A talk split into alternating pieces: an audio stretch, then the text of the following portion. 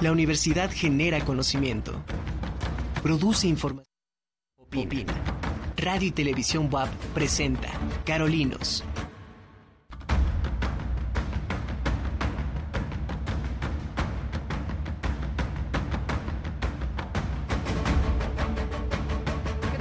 ¿Cómo le va? Muy buenas tardes. Bienvenidos a Carolinos. Me da mucho gusto que nos esté acompañando esta tarde, 23 de febrero de 2023. Yo soy Mónica Olvera y bueno, pues estamos transmitiendo directamente en vivo por TV Web la imagen de la universidad. Usted puede vernos por el canal eh, por televisión abierta en el canal 18.1 y también en Megacable en el 118. Saludo desde luego también a todos los que nos siguen por Radio WAP en el 96.9 de FM. Gracias y muy buena tarde a todos y a todas. Y bueno, pues vamos a iniciar este programa. Tenemos varios invitados, pero bueno, pues vamos a empezar con algunas, eh, algunas notas, información, pues que tiene que ver también eh, con lo que está sucediendo en, eh, pues en nuestro país y en particular me refiero también a, eh, al evento, también que, no al evento, sino a la conmemoración de los 80 años del nacimiento del volcán Paricutín. quería mencionar precisamente pues esta, esta nota porque aquí en Puebla pues tenemos a nuestro volcán Popocatépetl donde bueno pues hemos sido también testigos de muchas de sus manifestaciones, pero en particular el pasado 20 de febrero justo se cumplieron estos 80 años y bueno, pues de acuerdo a testimonios, este volcán en 1943, un 20 de febrero, pues tuvo eh, una actividad inicial, la cual estuvo caracterizada por una serie de fumarolas, explosiones piroclásticas y también con eh, bombas volcánicas, así fue descrito. Y bueno, desde luego numerosos sismos eh, fueron reportados por los pobladores de la región y también estos sismos registrados en el Servicio Nacional Sismológico eh, eh, de Tacubaya, antes eh, de la erupción. Incluso en estas notas, en esta historia que, eh, que revisamos precisamente de esta actividad del Paricutín, dos días antes fue enviado precisamente un telegrama a las instancias de gobierno.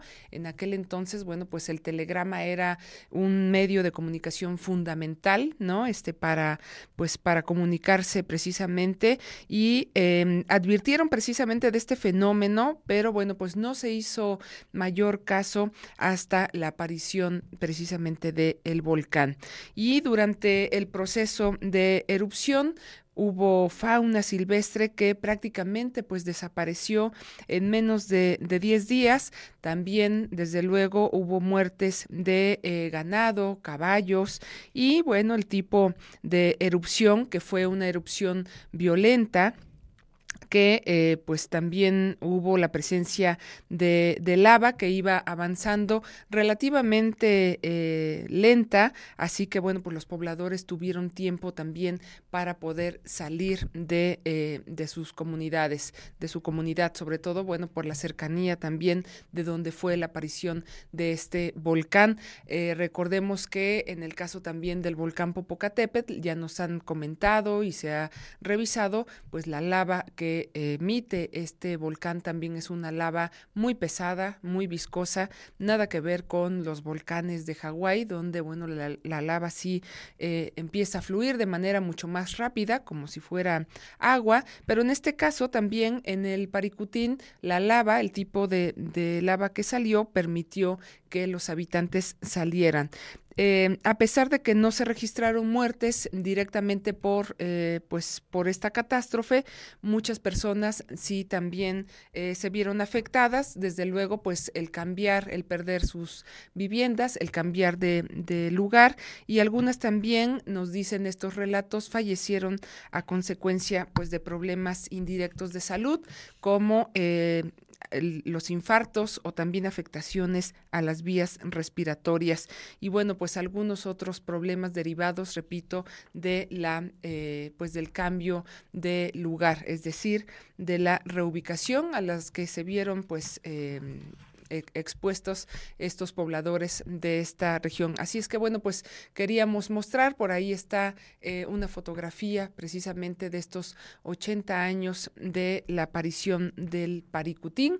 El Senapred sigue también haciendo estudios de este y de... Eh, de todos los volcanes que tenemos aquí en nuestro país y sin lugar a dudas, pues del volcán Popocatépetl también, que por cierto, bueno, pues ha tenido una eh, pues aparente calma, aunque ya sabemos que con Don Goyo pues debemos estar también siempre pendientes de, eh, de los boletines que emite precisamente Senapred y con cualquier cambio que eh, se avise, desde luego pues estamos también nosotros pendientes. Y voy ahora a las invitaciones, a algunos eventos. Esta invitación la hace llegar mi compañera, la maestra Laura Domínguez Canseco, ella es bióloga, pero también una excelente fotógrafa y bueno, pues justo nos invita a la inauguración de la exposición fotográfica con el tema del carnaval, ahorita que estamos precisamente pues en esta época de, de carnaval.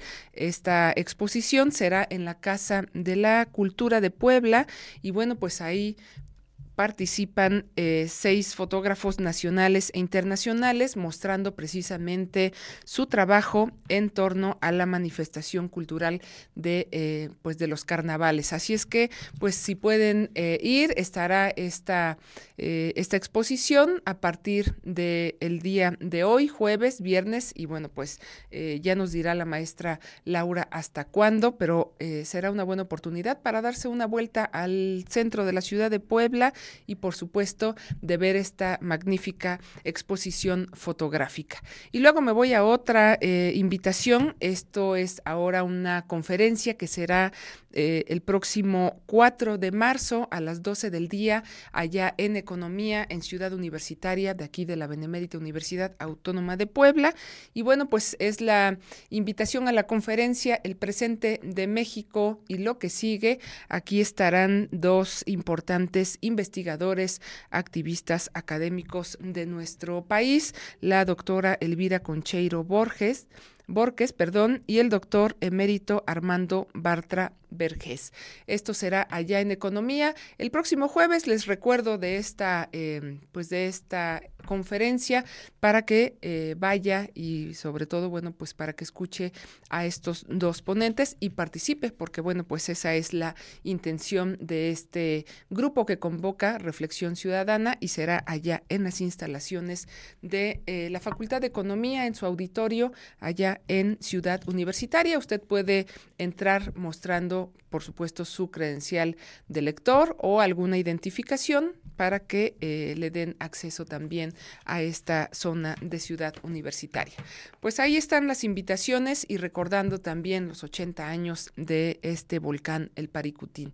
Y nos vamos ahora a, eh, pues a iniciar nuestra plática del día de hoy y quiero presentar primero a tenemos cuatro invitados, pero bueno, vamos a empezar con dos de ellos. La segunda mitad del programa estarán dos maestras también platicando con nosotros. Y empiezo por presentar y agradecer desde luego el que esté aquí con nosotros en Carolinos, mi compañera y colaboradora, eh, la meteoróloga, la maestra Lluvia Sofía Gómez Texon. Pero bueno, pues ahora ella está aquí en su papel de secretaria académica de la especialidad en gestión de riesgo y manejo de desastres. ¿Qué tal, Lluvia? ¿Cómo estás? Hola, ¿qué tal, Moni? Excelente día a todos. Gracias, Lluvia. Si hay tiempo, veremos qué pasa con el boletín, pero bueno, pues como hay mucha información, eh, seguramente pues ya estará subida esta información del boletín meteorológico a nuestra página de Cupreder WAP. Así es que bueno, vamos a dedicarle el tiempo al tema que tenemos hoy. Y también presento al maestro Esaí Osorio Oropesa. Él es también estudiante de la especialidad en gestión del riesgo y manejo de desastre.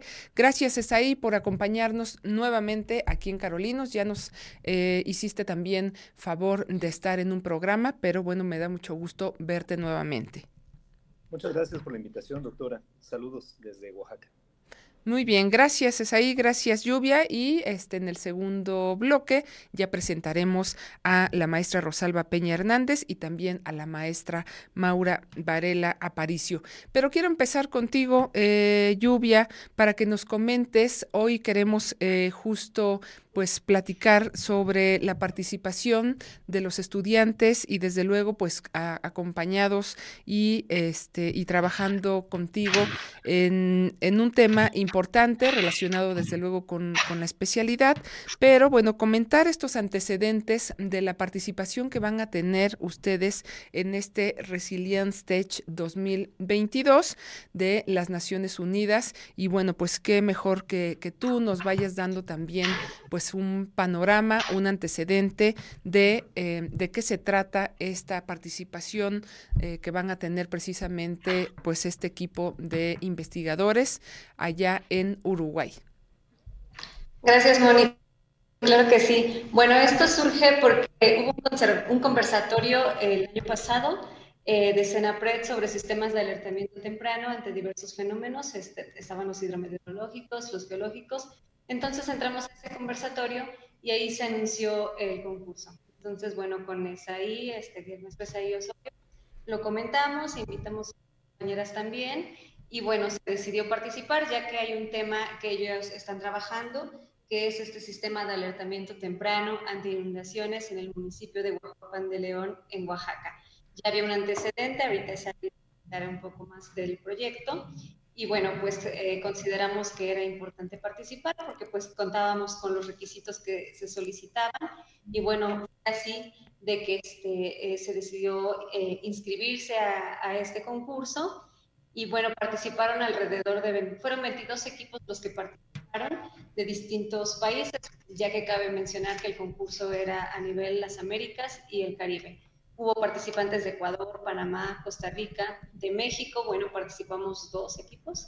Entonces, pues sí fue un, reto muy interesante porque tuvimos un intercambio de, conocimientos con personas de la NASA, de ESRI y gente también de otros países que está haciendo trabajo comunitario. Fue una experiencia muy enriquecedora porque a lo largo del mes de noviembre, bueno, finales de octubre y parte de noviembre, tuvimos estos intercambios de, información, aprendizaje, y bueno, yo creo que fue muy enriquecedor para todos, para los alumnos, para mí también, pues como este, parte de la academia de esta especialidad, puesto que eh, conocer el trabajo que están realizando en otros países enriquece también el trabajo que estamos haciendo acá en México y también darnos cuenta lo valioso que es el trabajo que aquí, pues eh, en la universidad, en Cupreder, realizamos.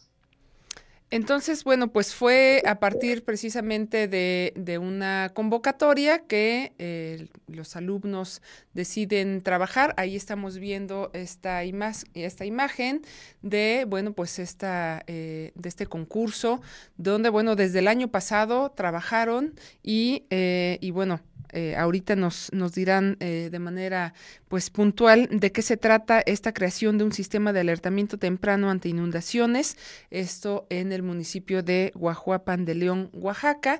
Y bueno, pues esto que tú comentas, lluvia, la participación desde luego eh, con muchos concursantes, nos pues nos lleva precisamente a, a pensar en una eh, pues eh, en, un concurso difícil, complicado y sobre todo supongo que pues con eh, requerimientos específicos, ¿no? Este, esta participación en este Resilience Stage 2022.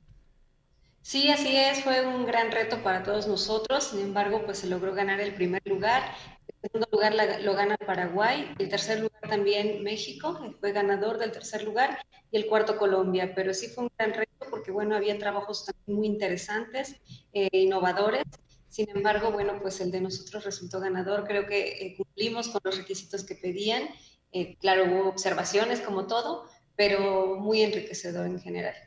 Entonces, eh, la UAP, a, través, por supuesto, de, ustedes, eh, los estudiantes, contigo como acompañamiento también eh, docente, son los ganadores de este concurso. Solamente va la UAP y quién más. La UAP, la UNAM, este, de aquí de México, bueno, en, realidad, este, pues solo eh, estábamos considerados, sí, el primero y segundo lugar. La UNAM, desconozco si va, pero este, también estarán de forma virtual y Colombia también estarán. En sí todos pueden participar de forma virtual, pero los que seríamos ganadores a ir a presentar a la plataforma regional para la reducción de riesgo de desastre de las Naciones Unidas en Uruguay, pues seríamos el primero y el segundo lugar. Entonces, pues somos nosotros los que estaremos de manera presencial allá. Bueno, pues estaremos también desde luego pendientes de la información, de cómo, no, cómo, cómo nos fue. Ya me anoté también, aunque no voy a ir, pero bueno, pues ya nos contarán eh, de qué se trató el evento allá en Uruguay. Ahora me voy contigo, eh, Esaí Osorio, y me gustaría también que nos comentaras, bueno, pues eres estudiante de la especialidad, pero ¿cuál es tu, eh, tu profesión, tu disciplina, en qué te estás desempeñando? Y que nos cuentes también cómo surge el tema para participar en esta, pues, en esta convocatoria de las Naciones Unidas? Gracias, doctora. Eh, de formación soy psicólogo general por la Universidad Veracruzana. Tengo una, tengo una maestría en criminología, pero previo a la formación académica, desde los 15 años fui voluntario en Cruz Roja Mexicana hasta aproximadamente los 28 años entonces, eh, en la sangre siempre llevé el tema de la atención a las emergencias, pero fue hasta que empecé a colaborar en protección civil que pude notar que no nada más se trata de la parte reactiva, sino de las tres etapas de la emergencia y también de las ocho que ahora marca la gestión integral de riesgos. Precisamente eh, tuve en protección civil municipal la fortuna de, junto con el equipo de trabajo, unir esfuerzos para construir el Atlas Municipal de Riesgos de Heroica Ciudad de Guajuapan de León. Dicho sea de, paso, hasta el año 2019 era el único hecho con recursos propios municipales y esto uh, ganó un reconocimiento por parte de Senapred, pero faltaban datos importantes. Parte de estos datos era conocer los polígonos máximos de inundación para el río que atraviesa la ciudad, que en este caso es el Mixteco, y es por ello que ingreso a la especialidad. Cuando era yo más joven no existían estos espacios educativos como ahora los hay, donde nos profesionalizamos en el tema de la protección civil y la gestión integral de riesgos. Entonces, eh, la mayor parte del tiempo fui autodidacta y entrar a la especialidad me permite clarificar reestructurar y tener una guía concreta acerca de la gestión integral de riesgos como una ciencia. Es así entonces, como lo comentaba la maestra Lluvia, que en una de las conferencias eh, transmitidas por Senapred se saca la convocatoria a convocar a, perdón, a, la convocatoria para participar en este concurso y empataba directamente con el tema de tesis, ¿no? Que son sistemas de alertamiento, alertamiento temprano. Entonces, Sí, adelante. No, adelante tú, estés ahí. Es que estamos viendo ya algunas imágenes eh, que tienen que ver precisamente con, este, bueno, con estos antecedentes que tú ya en, recuerdo en el programa también anterior nos eh, enfatizabas de la problemática que hay precisamente allá en Guajuapan. Y bueno, me parece interesante también esto que mencionas, esta relación no solamente pues académica de investigación, sino de acción que tiene tienes eh, a partir desde luego del trabajo que tú desarrollas en protección civil allá en Guajuapan. Y bueno recuerdo estas eh, pues estas imágenes de, eh, de la inundación allá en, en, donde tú estás también colaborando. Esta problemática tiene que ver desde luego con como parte de la investigación y propuesta y acción de este proyecto con el que están participando ahora verdad es correcto, eh, doctora. Las imágenes que están en pantalla corresponden a la inundación que sufrió Guajuapan en el 2009, pero tiene una característica especial. Cuando hacemos recorrido de campo, eh, la gente nos comenta que ese día no estaba lloviendo.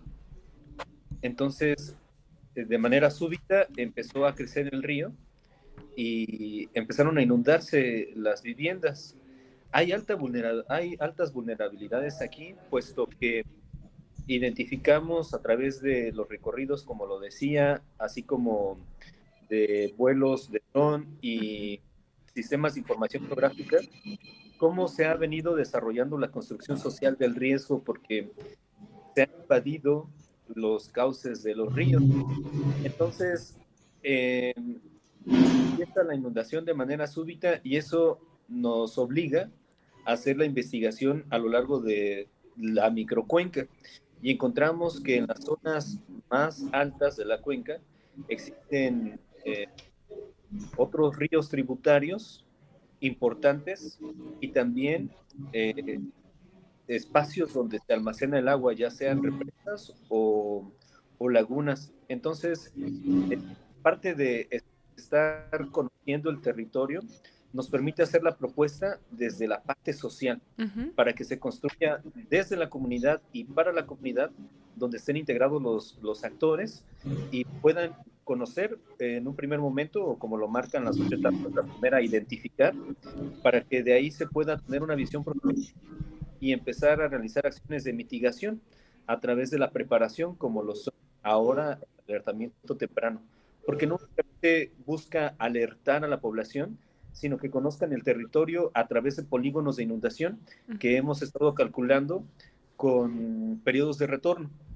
Entonces, ellos sabrán eh, cuáles son las zonas que pueden inundarse, pero también sabrán hacia dónde dirigirse y cuáles son las rutas de evacuación a través de una aplicación que creo podrá explicar con mayor detalle la maestra Rosalba.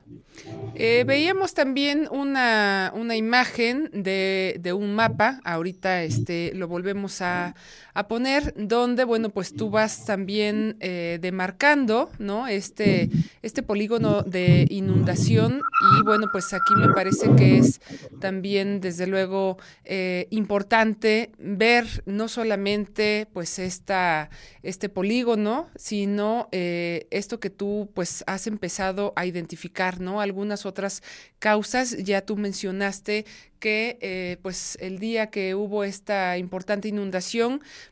pues eh, ni siquiera eh, por la cantidad de lluvia o no había llovido en esta zona, pues generó todo este, este problema y es, me parece también necesario pues este análisis que se hace a partir de ver, ¿no? De, de, de revisar también cuáles son esos otros factores que están incidiendo pues en este tipo de afectación. Y aquí tú muestras bueno, dejo que tú lo expliques, muestras precisamente este polígono de inundación y que después eh, van también a hacer este recorrido y, que tú nos has mostrado también con, este, bueno, no solamente el, trabajar, el caminar eh, eh, sobre la zona, sino, bueno, pues echar mano de, este, pues algunas imágenes y sobre todo, pues el recorrido con el, el vuelo del dron.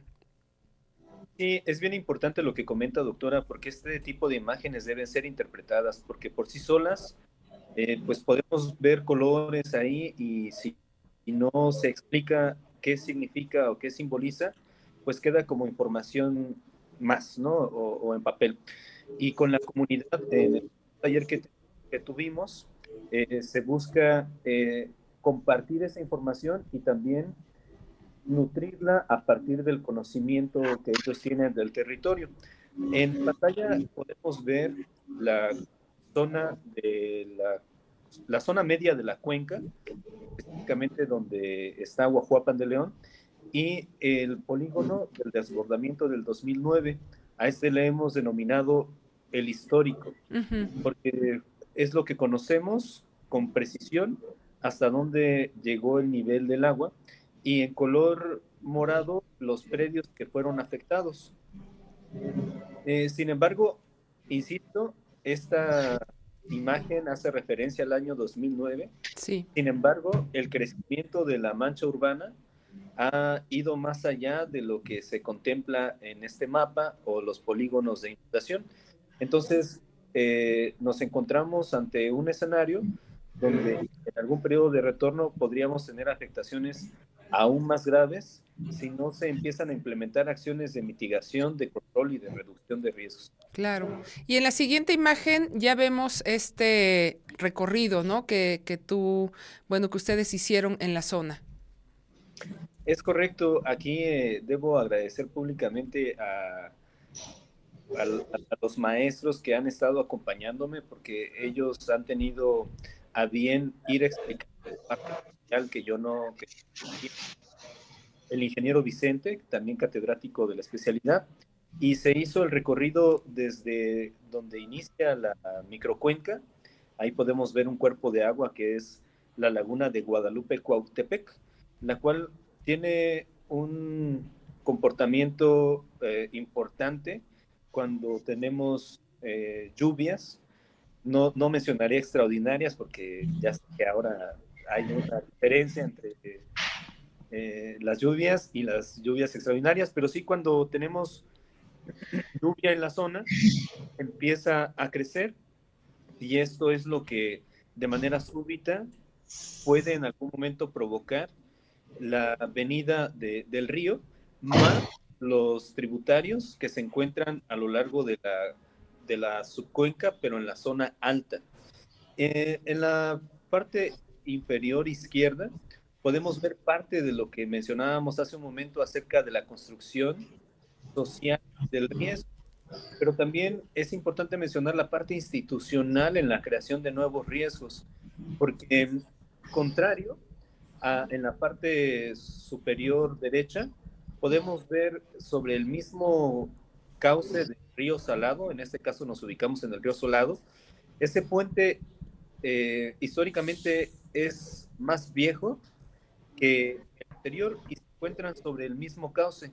Es decir, en algún momento se calculó para tener cierta afluencia de agua pero en el anterior de la, de la esquina inferior derecha, ahí ya no está ese cálculo. Entonces, en algún momento cuando volvamos a tener un periodo de retorno, vamos a tener afectaciones en esa zona y es importante mencionarlo que es una zona eh, ya habitada, es una zona dentro de la mancha urbana.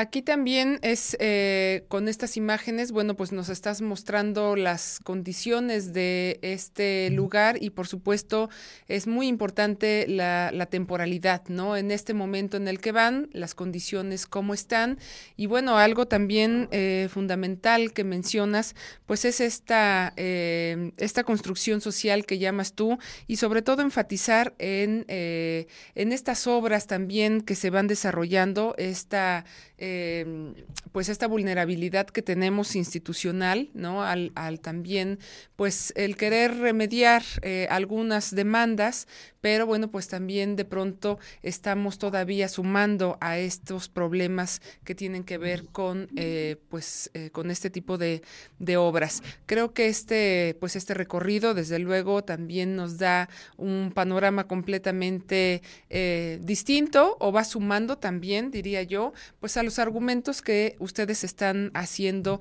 precisamente con este estudio y con la propuesta de esta, eh, pues de este proyecto para, para seguir, ¿no? Este, trabajando eh, y cumpliendo, como tú dices, pues con estas etapas de la gestión integral del riesgo.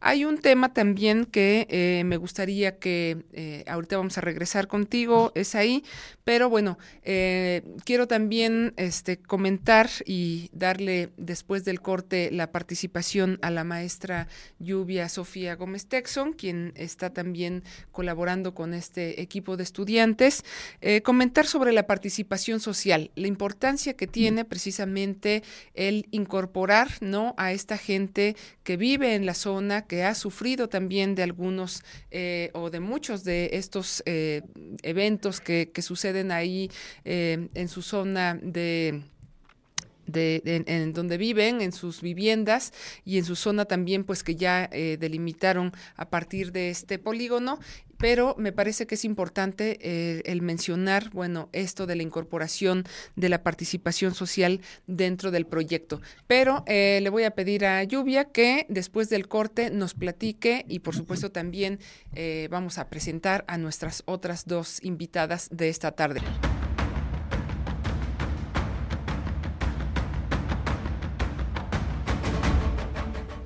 Estamos de vuelta aquí en Carolinos. Muchas gracias por acompañarnos esta tarde. Y bueno, pues quiero también agradecer a todos los que hacen posible este programa. Gracias a todo el equipo que está allá en cabina, en controles, a la producción. Y bueno, también eh, aprovecho para agradecer el apoyo, colaboración eh, de César Arias, estudiante de comunicaciones, que estuvo apoyando a Carolinos con su servicio social y sus prácticas profesionales el programa anterior de Carolinos hablamos precisamente de la importancia y de esta, pues, este apoyo que nos dan muchos de los estudiantes que están realizando precisamente su servicio social o prácticas. Así es que bueno, pues estamos en periodo también de inscripción de, eh, pues, de, estos eh, programas. Así es que aprovecho nuevamente para darle las gracias por haber colaborado con nosotros aquí en Carolinos. Y bueno, estamos platicando esta tarde con eh, pues estudiantes de la especialidad en gestión del riesgo y manejo de desastres, esta especialidad desarrollada y bueno pues eh, al, mando de Cupreder y del ICUAP y está también con nosotros mi compañera este la maestra Lluvia Sofía Gómez Texon, ella es secretaria académica de la especialidad y hemos estado platicando con eh, pues con los estudiantes, estuvo en esta primera parte el maestro Esaí Osorio y en unos momentitos vamos a platicar también con nuestras dos invitadas, la maestra Rosalba Peña Hernández y la maestra Maura Varela Aparicio.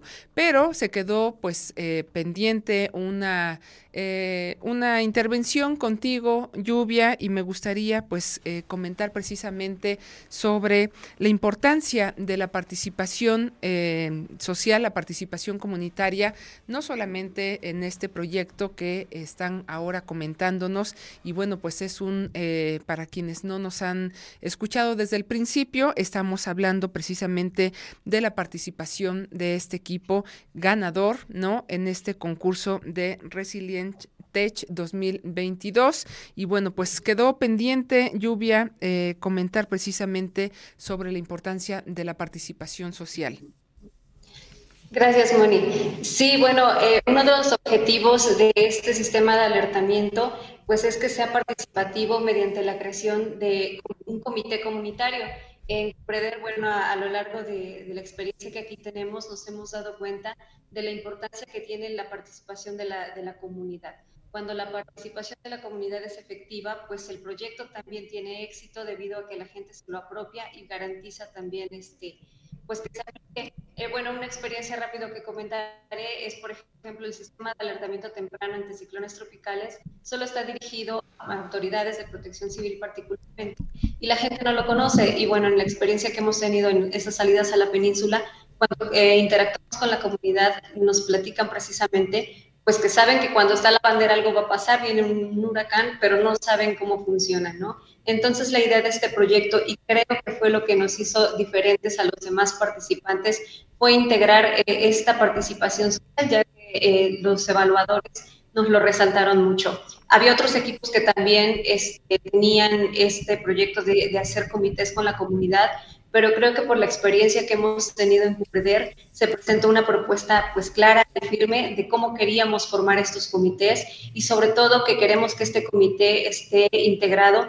por gente no solo del polígono de inundación, sino también Cuenca Arriba, porque como ya es ahí lo mencionó, el día que se inundaron en el fraccionamiento de Guajuapan, no estaba lloviendo, estaba lloviendo Cuenca Arriba. Entonces, es importante mantener este comité integrado desde la parte baja, media y alta de la microcuenca para que bueno, haya una comunicación y la gente sepa que, que este sistema de alertamiento se construya con la comunidad y no solo simplemente a la comunidad. Eh, es muy importante este, también mencionar que el pasado fin de semana, el día eh, domingo, eh, fuimos a, a Guajuapan, hicimos ya un primer taller, tuvimos un primer acercamiento con, las población, con la población, También reitero el agradecimiento al ingeniero Vicente porque pues, nos ayudó de manera eh, muy acertada a la realización de este taller. Eh, bueno, un día antes reforzamos la invitación, tuvimos una lista de asistencia donde pues, ahí se puede observar, eh, tuvimos un rango de edades distintas.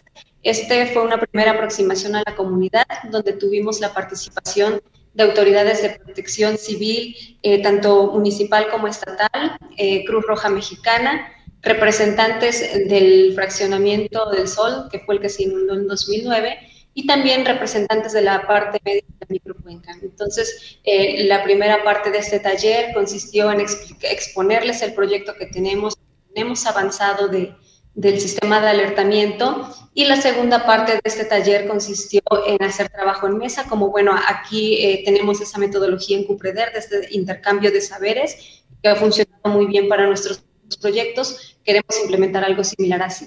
Entonces, pues obtuvimos buenos resultados porque ahí en la imagen eh, que estábamos compartiendo, pues se puede ver cómo la gente expresó su problemática, pero ya desde una manera distinta. No es lo mismo que nosotros vayamos y les digamos, tienen este problema, a que ellos mismos identifiquen los problemas que tienen. Fue muy sorprendente, no solo para ellos, sino para nosotros, y también comparto esa idea con el ingeniero Vicente, porque tuvimos claridad de cómo vive Guajuapam, ¿no? Que viven literal sobre el cauce del río y bueno, pues ese es un problema grande. Creo que el resultado más importante de este taller fue la conformación de un primer grupo promotor que ahí se ve en la fotografía del centro. Este, eh, este grupo, bueno, va a ser el que nos va a apoyar para generar en un futuro eh, estos talleres en las distintas poblaciones incluso ahí dentro de de la población de Guajuapan. Ya es un primer este, eh, grupo para trabajo comunitario en el entendido de que pues, los sistemas de alertamiento temprano no se deben implementar a las comunidades nada más, se deben construir con ellas, que los conozcan su nacimiento, su operatividad y también, por supuesto, eh, generar herramientas para que sean eficientes y funcionen. Dentro de este taller ellos mencionaron cómo, cómo ellos consideran que es más adecuado alertarlos qué medios utilizar. Y bueno, esto va a retroalimentar mucho a nuestro trabajo porque tenemos una app, pero esta app la idea es que solo la tengan los miembros del comité, no toda la comunidad para no saturarla. Entonces, si hay una, posible inundación, se dará al comité. Y bueno, estos a su vez con prácticas locales, y por supuesto habrá un equipo este, asesor, las autoridades, difundirán la información de manera adecuada, pero ya con conocimiento adecuado, porque en el taller también mencionaban muchas veces los medios de comunicación les alertaban pues, de manera equivocada, ¿no? Y algo que ellos sugirieron también es este, incluir a los medios de comunicación, cosa que se nos hizo muy acertada. Es complicado porque pues constantemente cambian a los reporteros, pero sería un muy buen ejercicio integrarlos también. Entonces, ha sido un trabajo enriquecedor, no solo eh, con la propuesta de integrar a la comunidad, sino porque ya lo estamos llevando a cabo ya en este primer taller, pues se vieron esos primeros resultados. Bueno, esto es también eh, un trabajo que se va iniciando y que afortunadamente, bueno, la organización y la disposición no solamente de autoridades, de la propia población, me parece que eh, pues va a dar impulso, como bien lo mencionas, a partir pues de este seguimiento, ¿no? De este grupo promotor, porque en el tema precisamente de prevención, pues es una tarea de de, de 24 horas eh, al día es una tarea que se tiene que hacer pues eh, de manera continua para no olvidarnos precisamente y no creer pues que ya no va a volver a pasar un evento como el que sufrieron precisamente pues en este fraccionamiento. Y hay más eh, invitados para este esta tarde. Ahora quiero ahorita regresamos contigo lluvia pero quiero presentar ahora a otra participante una estudiante también de esta especialidad la maestra Rosalba Peña Hernández. Y bueno, pues de igual manera, Rosalba, te agradezco que estés con nosotros aquí en Carolinos y me gustaría también pues que nos comentaras cuál es tu profesión y explicar cuál es también eh, la participación que tú has tenido tan importante en este proyecto de creación de un sistema de alertamiento. Adelante, Rosalba. Doctora Moni, buenas tardes. Le agradezco esta invitación de poder mostrar este trabajo, lo que se ha hecho. Eh, yo soy arquitecta de profesión de la Benemérita Universidad. También tengo una maestría en conservación del patrimonio y pues actualmente cursamos esta especialidad.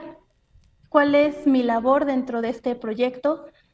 El concurso está dirigido a jóvenes. Esa es una de las partes este, que cabe resaltar, a jóvenes de Latinoamérica, donde estas ideas que se tienen, este, esta inquietud juvenil se pueda ver reflejada justamente en estas propuestas, esta retroalimentación social.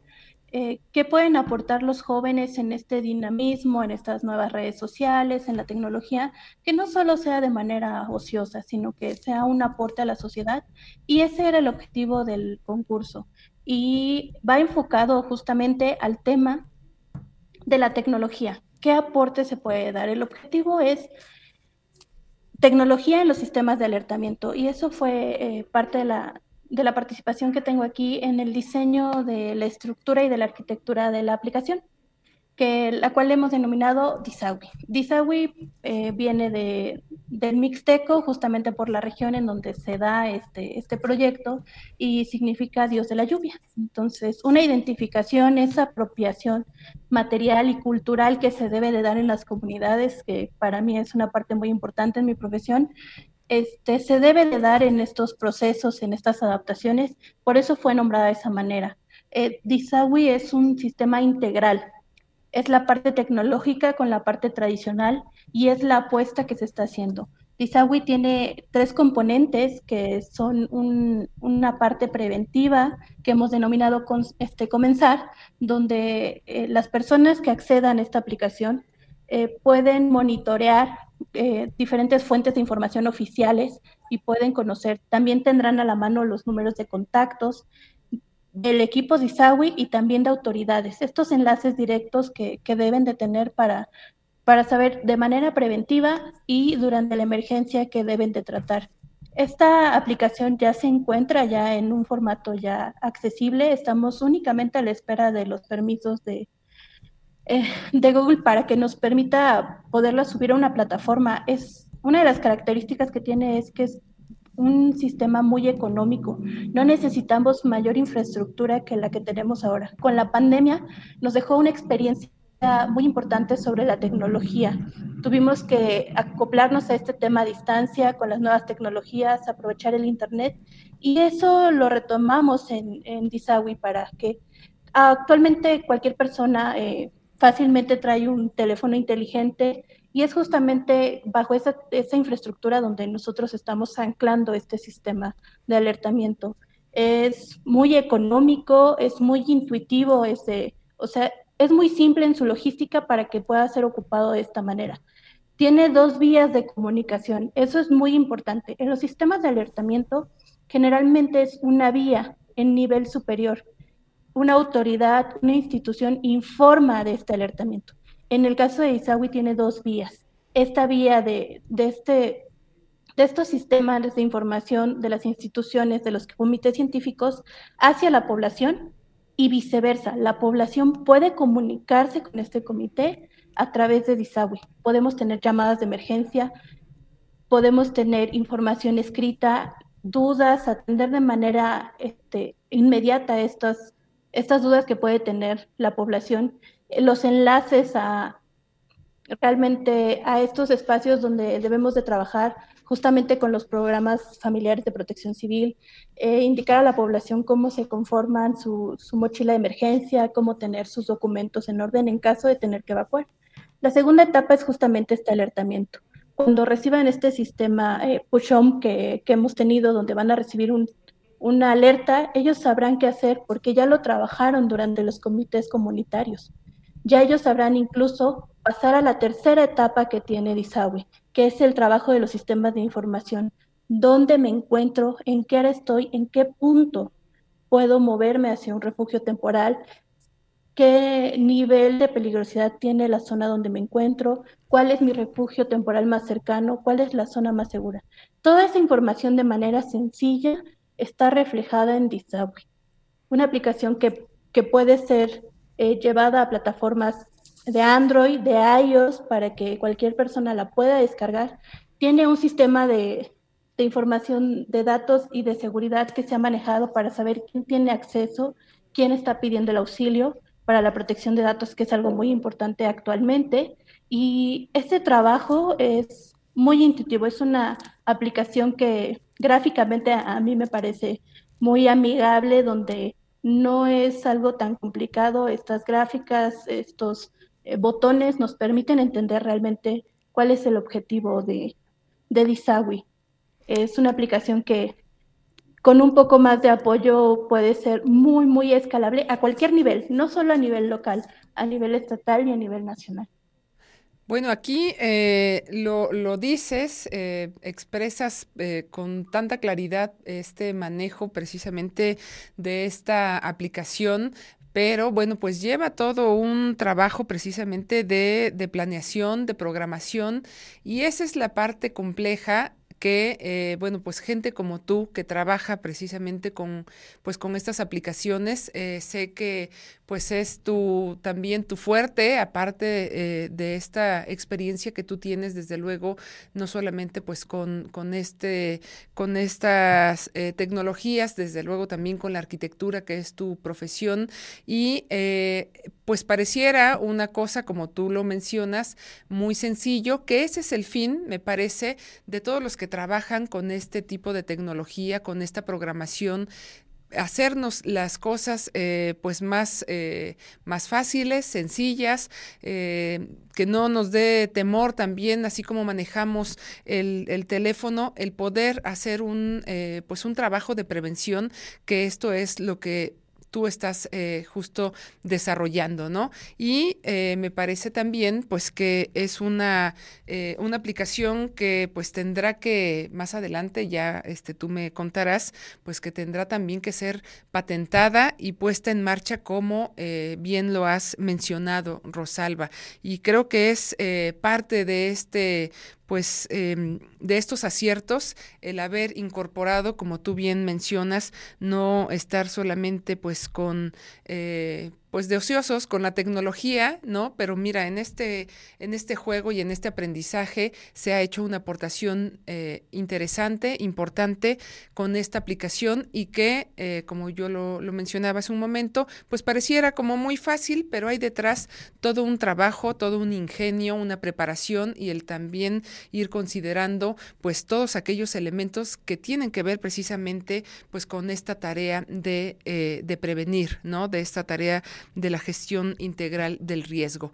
Y ahora me gustaría también eh, poder eh, platicar con la maestra Maura Varela.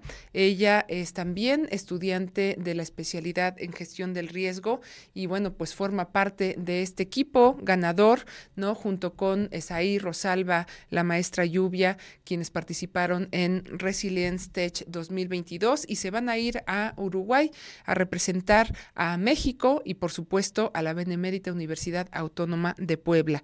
Maura, no sé si andas ya por ahí, me gustaría platicar ahora contigo y bueno, pues ver precisamente cuál ha sido tu participación en este proyecto. Adelante, Maura.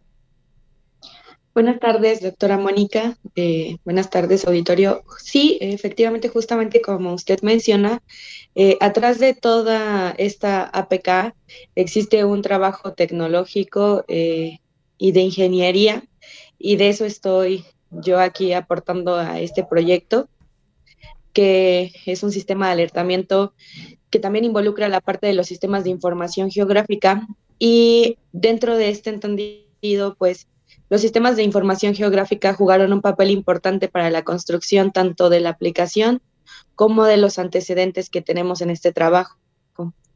Uno de los principales eh, aportaciones pues, fue la delimitación de los municipios, el comportamiento de la cuenca hidrológica, eh, como es ahí lo comentó en, el anterior, en la anterior sección, pues la lluvia fue eh, en la parte alta de la cuenca. Entonces es importante tener eh, los sistemas de información geográfica claros para analizar el comportamiento de las cuencas hidrológicas y posteriormente identificar eh, cuáles son las localidades que tienen mayor vulnerabilidad de inundación. En este entendido, nosotros también trabajamos con un software que nos fue proporcionado durante el concurso, como lo es ArcGIS, de la cadena de ERRI, y tuvimos un asesoramiento con ingenieros de la NASA, como fue el ingeniero Ricardo Quiroga, que hizo mucho hincapié en trabajar con estas tecnologías que están al alcance de nosotros. Eh, yo soy ingeniera ambiental, Eh, entonces, eh, yo rescato esa importancia del trabajo con los sistemas de información geográfica, que además pues son un argumento técnico científico que se nutre del trabajo social. Y esa es la importancia de este sistema de alertamiento, que conjunta la tecnología con un trabajo social para que esto se encamine hacia un beneficio a la población. Entonces, bueno, en la primera fase fue lo que identificamos, eh, el polígono de estudio, el municipio, la cuenca, y en una posterior fase lo que se revisó fue justamente ubicar cuáles son los refugios temporales que cuenta este municipio, caracterizar los refugios temporales mediante una ficha técnica y que posteriormente eh, todo, este, todo este trabajo de información geográfica se llevara a la aplicación. Entonces, eh, cuando la gente ingresa a la aplicación, también tiene un, eh, este, pues sí, un botón donde ustedes van a visualizar un mapa en Google Maps. Eh, Google Maps es de acceso libre, entonces ustedes pueden ingresar a, Google y identificar este mapa donde se ven los refugios temporales. También identificamos las rutas de evacuación, cuáles son las rutas de evacuación más eficientes en caso de una inundación y cuánto es el tiempo entre las localidades de mayor vulnerabilidad hacia los refugios temporales. Otra de las caracterizaciones importantes de los refugios temporales es su ficha técnica eh, nos respalda a nosotros dentro de este trabajo para saber si cuenta con eh, las adecuaciones necesarias para atender a la gente, cuánta población puede estar dentro de un refugio temporal, cuáles son los edificios del gobierno que pueden ser utilizados como refugio temporal en caso de una inundación muy extrema. Entonces, bueno, justamente los sistemas de información geográfica abren este panorama hacia nosotros, hacia las tecnologías, hacia el uso de la tecnología y que también van a nutrir esta parte social que la maestra Lluvia y el maestro Esaí se han trabajado en campo. Entonces, identificábamos las localidades, efectivamente, pero se respalda con el trabajo de campo realizado.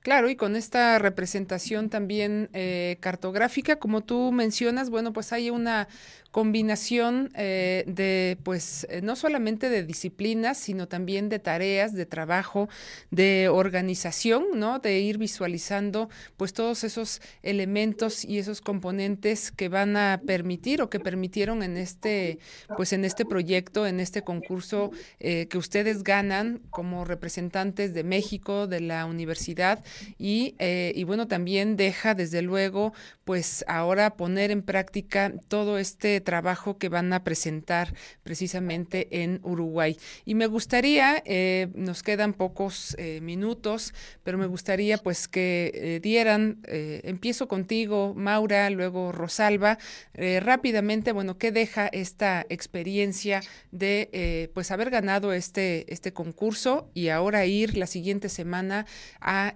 a Uruguay? ¿Qué es lo que, lo que sigue también? Y bueno, pues me gustaría escucharlos brevemente para despedir ya eh, Carolinos. Adelante, Maura.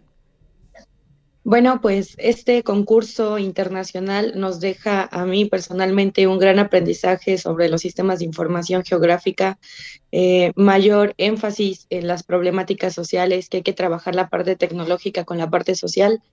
Y viene, bueno, este trabajo eh, busca también que el sector institucional cree las políticas necesarias o se hagan funcionales las políticas existentes para una gestión de riesgo. Entonces, este trabajo sigue, se va a seguir aplicando dentro del municipio, es escalable, ya lo, ya lo hemos visto. Entonces, queremos seguir con este trabajo multidisciplinario junto con mis compañeros. Le vamos a seguir dando difusión y vamos a trabajar en ello para que este crezca. Eh, justamente con Rosalba trabajábamos eso gracias, eh, Maura. Rosalba, algo eh, rápidamente para irnos también despidiendo. Me gustaría que nos eh, dijeras pues tu experiencia. Si no da tiempo de hablar con todos los demás invitados, bueno, pues ya será en otro programa, pero quiero escucharte también, Rosalba. Pues es una experiencia muy gratificante eh, y yo creo que regresando al viaje va a ser mucho más compartir conocimientos, esta experiencia y sobre todo eh, un camino, un parteaguas, porque esto es un parteaguas en el cual podemos este, llevar a cabo esto que yo siempre he dicho, que la academia siempre puede aportar a la sociedad. Y es algo que en temas de gestión de riesgo y de protección civil se ha dejado de lado. La academia es una parte muy importante y este proyecto yo creo que es muestra de ello y, y lo que venga yo creo que va a ser mucho más para, para todos nosotros y, y, la experiencia que nos llevamos eh, después de la cumbre va a ser muy importante. Claro, eh, lluvia para finalizar y ya despedirnos y sobre todo, bueno, pues darle las gracias a Isaí también que anda por ahí. Eh, no sé si pueda entrar también a cuadro, pero en pocos segundos, lluvia, despedirnos y, este, y bueno, pues estar pendientes también de su viaje y de los resultados que van a traer. Claro que sí, pues mucho aprendizaje y sobre todo enfatizar que el trabajo eh, visto de manera integral y juntando a la comunidad con todas estas tecnologías siempre da muy buenos resultados y a seguir aprendiendo tanto de la tecnología y de la comunidad. Es ahí algo en tres segundos, por favor. Adiós. Agradecer a todos, a la UAP y a usted también, doctora, porque fue parte de los docentes. Gracias.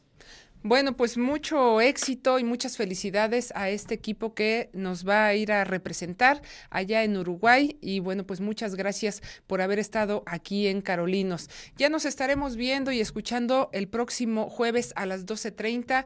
Cuídese mucho. Gracias. Adiós.